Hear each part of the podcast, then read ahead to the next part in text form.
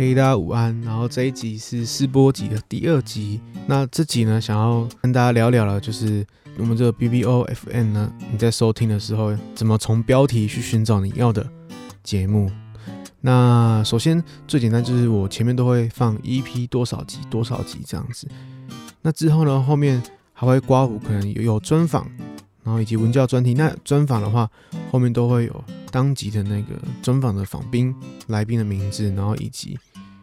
那一集的一个主题什么都没有写，就是可能只有写 EP 多少集，然后那一集的名字。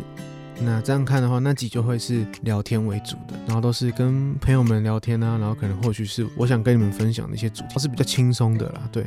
所以在看的时候，你们在挑集数的时候，你就可以看说，哎，想看看哪一集这样子。那在这一集的名字呢，就是在二零二二之后。那你们在二零二二之后有什么期待吗？目前我是没有想到很多期待，但跟你们分享就是二零二二之后就是二零二三嘛。那二零二三呢，也是一个兔年，是一个平年。对，然后二零二三的第一天，它是从星期日开始，对，一个很没有用的姿势这样。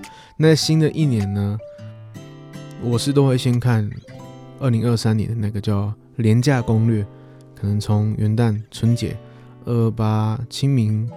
儿童啊，端午、中秋、国庆等等的年假，看他们到底是在哪一天这样子。那除了看年假之外，我还会看就是自己的生日是在礼拜几，就是可能礼拜六日，我会觉得啊，好像不错。然后但是在平日的话，可能那时候还要上课或是上班等等的，就会想说哈，上班呢，确定诶，这样。在四百多年前，法国形象大师洛查丹马出版的《诸世纪》书中提到，那这本书它是记载到西元三七九七年的一个预言的书。那目前，其实有很多预言都可能是不小心就预言成真这样子，包括一六六六年的伦敦大火，然后二零零一年的九一一，二零二零年的新冠肺炎等等的。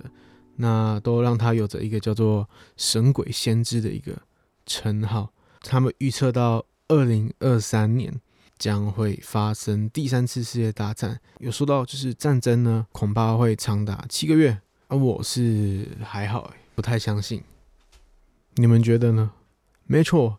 那其实，在二零二三年，其实还有很多事情可以期待，像是台湾的这个国民法官新制的上路，或是就是印度将在二零二三年会超越中国，成为全球人口最多的国家，或是我最喜欢看的漫威的电影是《复仇者联盟四》的主线故事是设定在此年。对，因为前几年就是因为疫情爆发嘛。